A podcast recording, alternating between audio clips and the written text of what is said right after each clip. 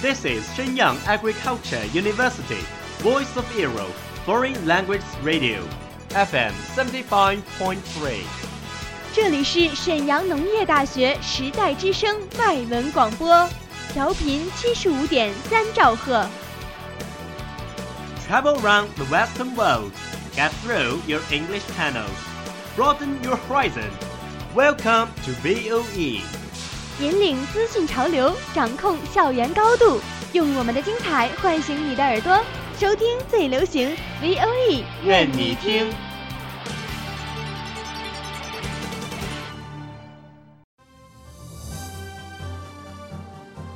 Campus Interview，与校园名人 face to face，讨论资讯 what you like。欢迎翻开《校园访谈录》。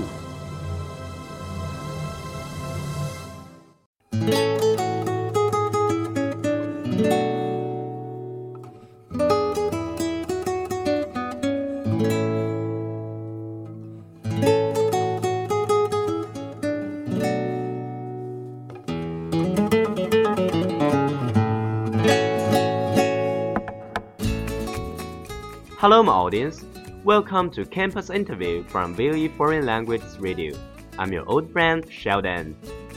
Hi，大家好，欢迎翻开今天的校园访谈录，我是你们的老朋友刘子涵。Well, today we take a step outside our teeny little campus, all the way through the Pacific Ocean into the Cornell University, a prestigious Ivy League college in the east coast of the United States. 今天我们采访到的就是一位目前就读于美国著名学府康奈尔大学的中国留学生。那么，在接下来的时间里，我们就一同与大家分享一下他的昨天、今天与明天吧。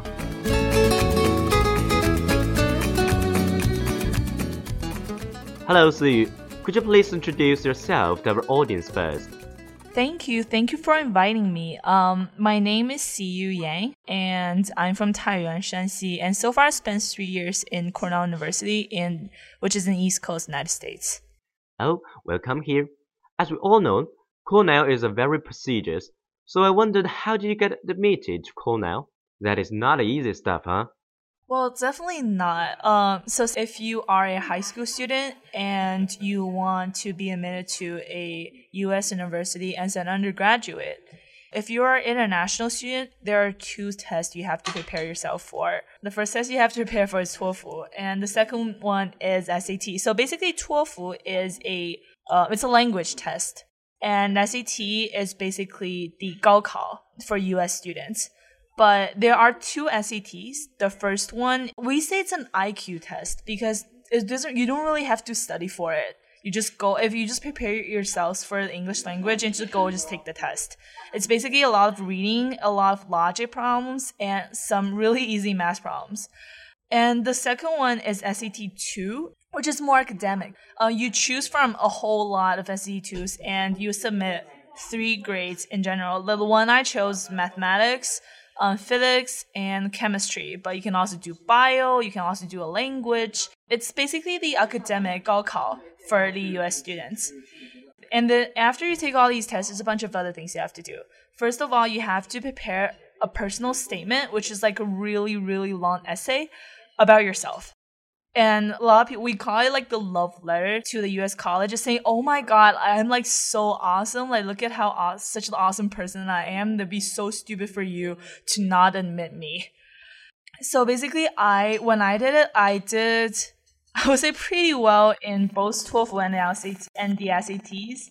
If there's something I didn't do well, I think I, wrote, I wrote a horrible personal statement. There was like a whole bunch of grammatic mistakes. And looking back, three years later, I probably just gonna I like I don't know. I want to shoot myself. It's a really bad essay. Um, but um, but really fortunately, Cornell still admitted me, uh, despite being rejected by all the other Ivy leagues. I'm still really happy, and I'm Cornell's a good school. I'm satisfied.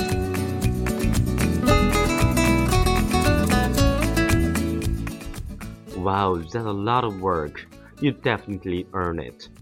据我们了解到啊， 思雨在托福 SAT 一、SAT 二考试中分别拿到了一百一十三分、两千三百分和两千四百分的好成绩，是真正的实力派选手啊。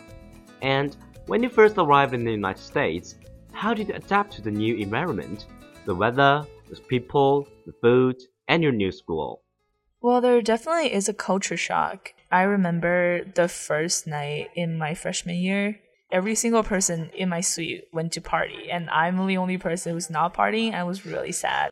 But everything got better. I made a lot of friends, both Chinese, Americans, Korean people, like people of, and I think I became um, a lot more open minded after I spent one year in the United States.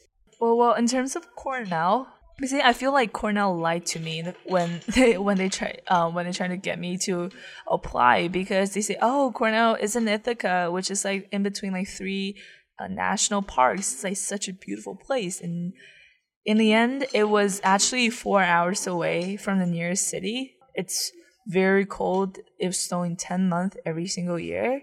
But on the other the other side of the story is people like in such like um, atrocity um, environment, people gets people get really close to each other, and Cornell became like a really good community. Well, you have to hang out with people from school because there's like nobody else you can hang out with.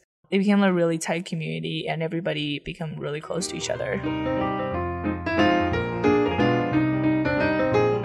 Um, so the first thing that I found unexpected when I came to the United States that Cornell is in the middle of nowhere.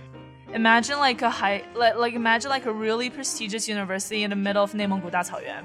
It's just bad. Like I, it was a four-hour bus ride to the nearest airport. There is absolutely no malls or no like no nothing around that region. Um, the climate was okay. It was okay in the first place because it was summer when I first landed. But after one month, uh, in October, it started to snow. Um, and it's and it was snowing for for like ten months straight. It was yeah, it was snowing a lot, and for ten months. And the last snow that we got was in May. It was really bad. It was really cold.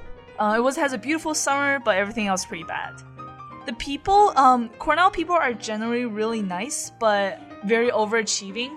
A lot of people start to plan for their career like the first, even the first day in their freshman year, and they spend a lot of time doing work and they join a lot of clubs trying to build up their resume. And they do a lot of stuff try to, well, you know, get themselves through a good job. Um, food. Cornell has I think one of the best cafeterias in the country.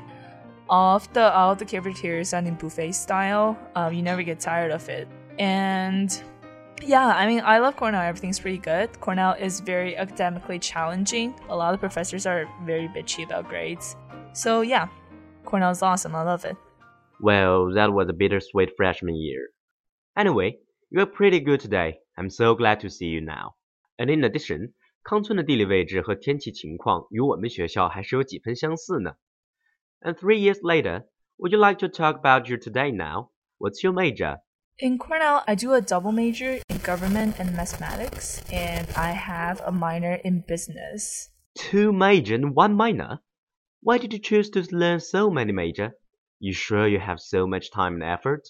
I think it's pretty general for Cornell students to have more than one major. I think the more popular combination is a lot of people do economics major and with like a politics or with a mathematics major and economics. That's like one of some of the most popular combinations or government and history. Um, well, for me, like like I would say that I did a horrible job in terms of planning my college life because going to Cornell, I really want to be a math major. I want to study math, and I took a lot of math classes. But during sophomore year, I took one really interesting class called Introduction to International Relations. The professor's um, he's one of the most prestigious IR scholars out there He influenced me a lot, and I found for that class, I found my passion in government and political science, especially in international relations. And yeah, from that, and I figured doing a government major would also be a good idea. And um, for the business minors, because everybody's doing the business minor, it's for the job. Like it's it would be a lot easier for you to get a job if you're taking financial accounting. It's just general. 思雨在康奈尔修有政治和数学两项主修， 以及一项商科的辅修。他说，修多学位在康奈尔是很常见的。这对之后的工作有益无害。他还提到了他在大二上过的一门他非常喜欢的选修课，名叫《国际关系导论》（Introduction to International Relations）。在知乎上有他对这门课的心得分享，我仔细读过，很有意思。有兴趣的同学也可以去看看哦。Well, that's all for today's campus interview. Thank you for listening. 今天的采访就到这里了。明天我们将继续采访杨思雨，他将与我们分享他在康奈尔大学的成就以及一些有趣的经历。我们明天再见，See you next time.